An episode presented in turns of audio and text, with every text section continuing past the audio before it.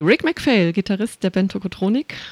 Ähm, das zwölfte Album liegt auf dem Tisch und äh, im Vorfeld, ja, es gab ja schon ein paar Vorab-Interviews, vor allem auch mit Dirk, der ja hauptsächlich für die Texte verantwortlich ist und da wurde ganz viel gesagt, dass es ja jetzt dieses, diese Autobiografie ist, der Band und von ihm auch ein bisschen und dass es deswegen ein sehr intimes und offenes Album ist. Äh, unsere Frage wäre jetzt, ist, gilt das für dich und für den Rest der Band denn auch, dass das so intim und offen ist? Ja, ähm, man versucht das natürlich nicht zu intim zu machen. Aber ähm, da wir alle irgendwie die gleiche Alter sind, hat man natürlich irgendwie einiges, äh, äh, auch ich in Maine zum Beispiel auch in der englischen Jugend gehabt, wie, wie Dirk, dann in der Provinz aufgewachsen und ähm, es gibt dann halt gewisse Parallelen äh, und, und außerdem irgendwie ähm, bin ich, also kenne ich bin ich bei der Band auch ziemlich lange. Dann hat man ein bisschen auch die gleiche äh, Sachen erlebt und, und meine Freundin ist mit Dirk aufgewachsen, deswegen kenne ich auch viele von die Geschichten, aber man, man hofft, dass es halt, ähm, dass es trotzdem irgendwie was Universales hat, dass, ein, dass auch irgendwie einer, der nicht äh, in unserem Kosmos äh, lebt, dass dann auch vielleicht auch so Sachen sieht und, und denkt irgendwie, okay, ja, das, das kann ich verstehen, sowas so war es bei mir auch, dass man, man das versucht, das nicht so zu auf der eigene Ich zu machen. Ein Stück weit ist es ja auch ein Album über eure Bandgeschichte. War es für dich da blöd, wenn du nicht von ganz von Anfang an mit dabei warst? Ähm, nee, ich wollte auch nicht am Anfang dabei sein. Also ich, ich fand die auch nicht am Anfang so, so gut. Äh, ähm, es hat ein paar Jahre gedauert, das zu verstehen und auch erstmal, als ich sie kennengelernt habe und auf Tour mit denen war und äh, die Musik besser kennengelernt habe, ähm, durch jeden Abend auf Tour hören, habe ich dann, dann angefangen, die, Band wirklich gut zu finden. Außerdem war ich dann jahrelang irgendwie, habe ich dann halt so nur Noise Rock gehört und solche Sachen und die waren mir nicht derb genug vom Sound. Ähm, aber äh, ich bin auch seit 99 dabei als T-Shirt-Verkäufer erstmal und das sind auch 18 Jahre vom, also das ist eigentlich viel länger als die Zeit vor mir. So. T-Shirt-Verkäufer ist lustig, das klingt ein bisschen wie vom Tellerwäscher zum Millionär. So, ja. T-Shirt-Verkäufer ja. zum Gitarristen. Ja, aber der Millionär ist noch nicht passiert. Ja, das ist vielleicht auch besser so.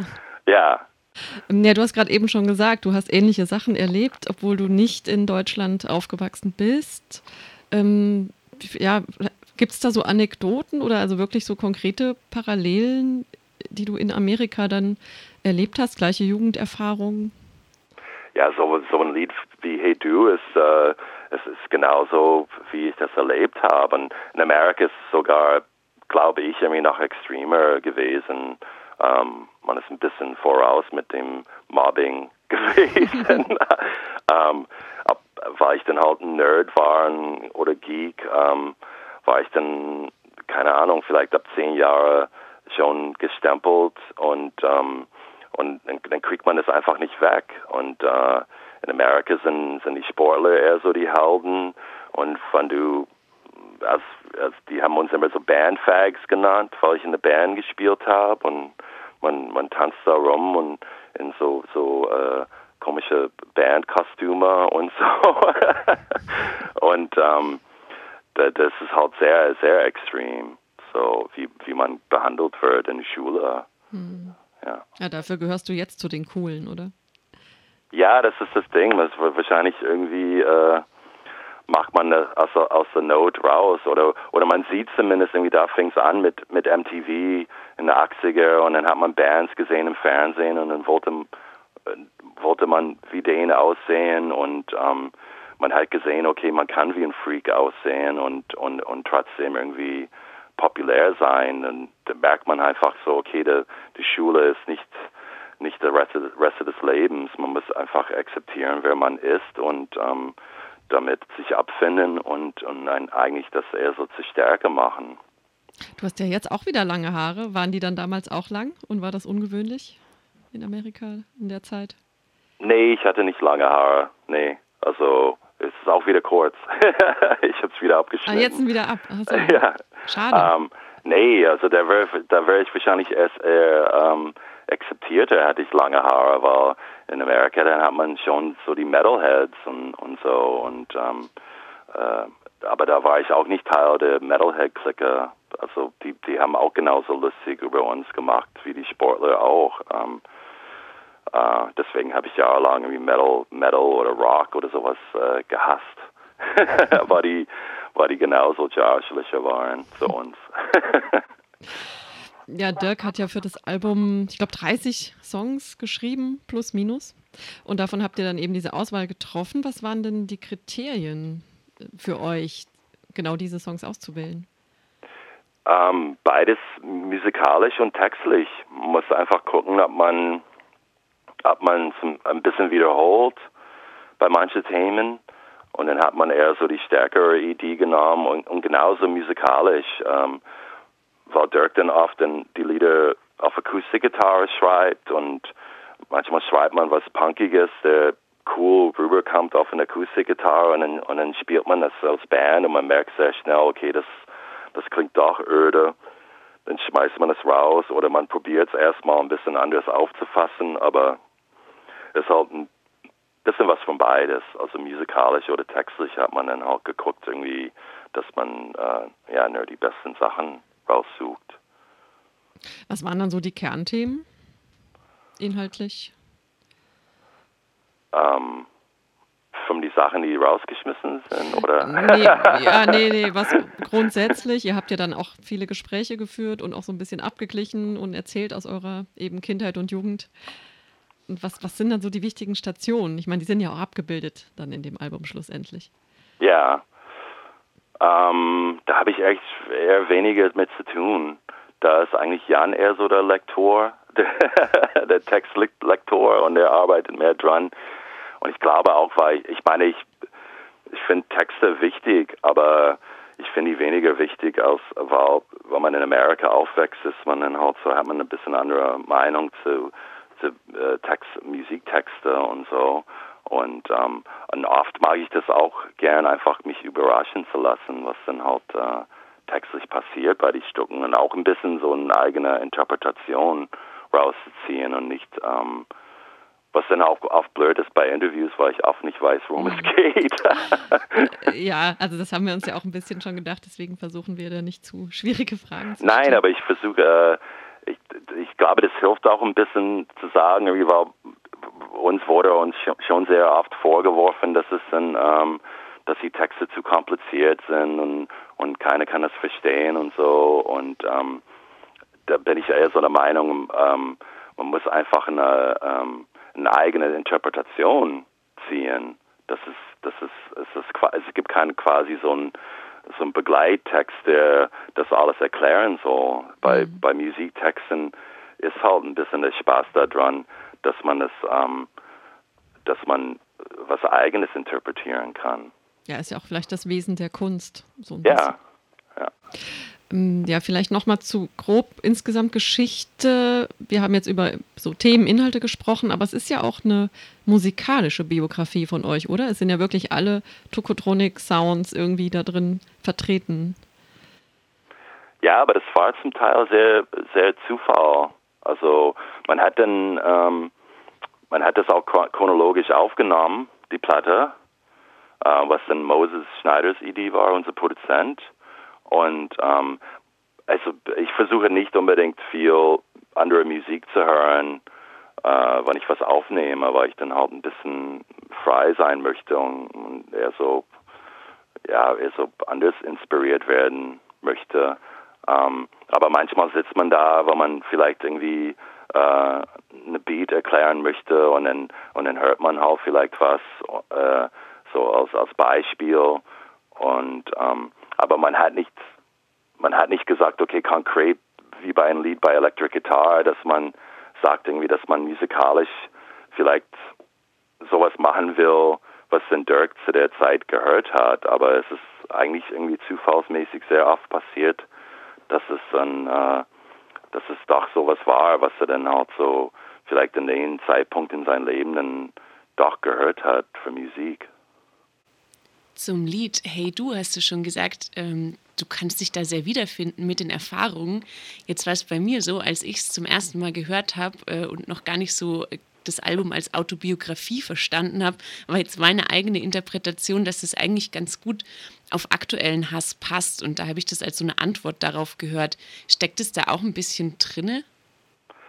Ja, das ist, was man hofft. Das ist ein, äh, ja, das ist nicht nur eine, eine Rückschau auf, auf so eine 80er Jahre Retro-Sache ist. Man merkt schon, dass es dann zum Teil mit, mit dem ganzen Social Media ähm, viel extremer geworden ist äh, mit dem Mobbing inzwischen. Und ähm, also früher musste man irgendwie unter vier Augen jemanden sagen, wann, wann man den Scheiße gefunden hat. Aber jetzt hat man die Möglichkeit, dann halt so äh, das zu machen, ohne jemanden in die Augen zu gucken. Und es öffnet natürlich dann halt äh,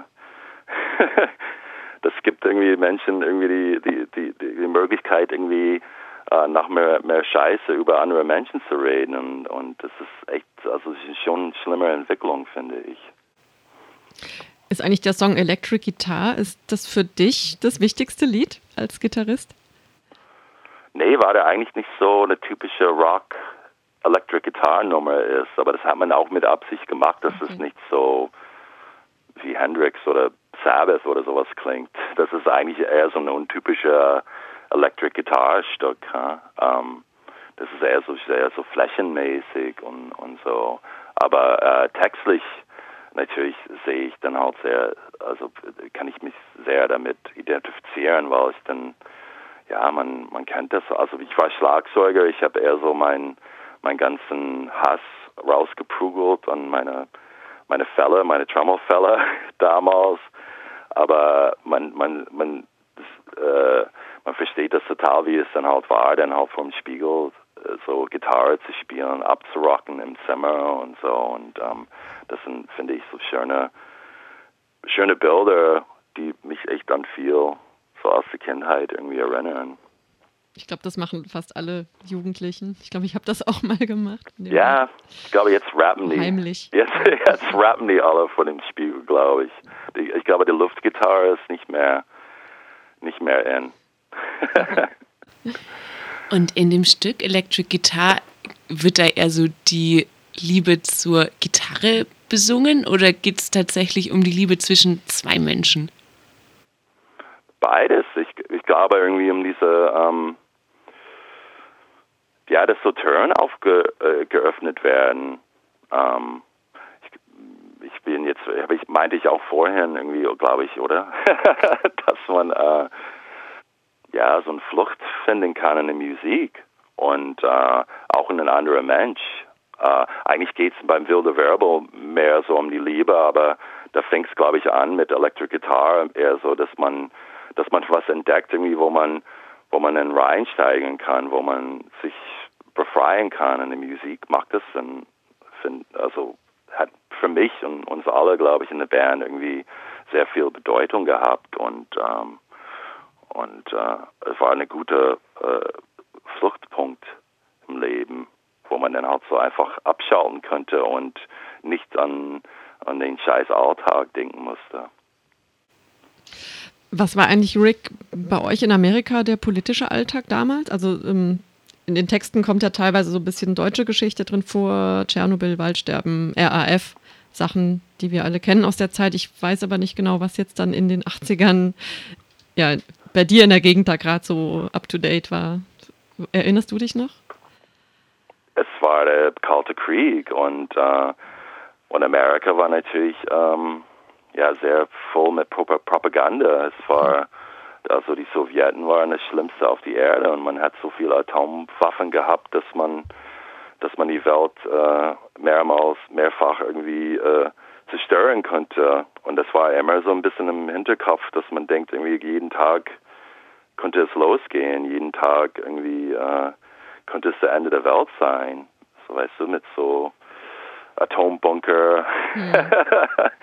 überall und ähm, das, das war schon auch super, dass es solche Bands wie Frankie Goes to Hollywood gab damals, die dann auch bei Two Tribes ähm, auch auf der auf der 12-inch Maxi-Version dann aufgelistet hat, wie wie viel Atomwaffen die Sowjeten hatten wie viel die Amerikaner und Aber ich sehe dann halt schon sehr viele Parallele mit, mit heutzutage auch, dass dann halt so diese Ideologien äh, jetzt im Moment eher so mit Christentum in, in, in der haben, irgendwie, dass dann viel von dieser Hass irgendwie einfach vom, äh, dass man, dass man einfach zu wenig darüber weiß. Und in Amerika wurde nie erklärt, was Kommunismus ist.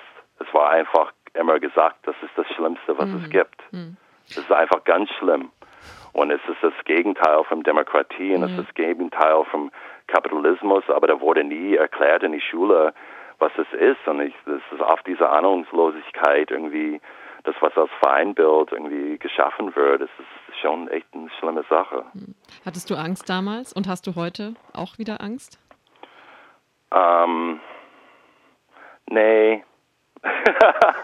Weder noch. Ich habe hab drüber gedacht, irgendwie, äh, aber irgendwie hat man es halt ein bisschen damit abgefunden, dass es dann, ja, wann es dann losgeht mit den Atomwaffen, dass es dann eh vorbei ist. Also es gab natürlich diesen einen Film, The Day, The Day After, dieser eine Atomkrieg-Film, der echt, das hat, das habe ich, ich weiß nicht, 40 Jahre rauskam, aber die, das war echt sehr gruselig und es, da hat man sehr schnell gemerkt, dass wann es passiert, dass es echt wirklich vorbei ist.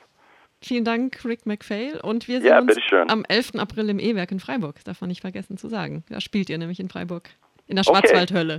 Ja. wir sehen uns in der Hölle. Okay. Danke, okay. Rick. Ja, bitte. Tschüss. Ciao.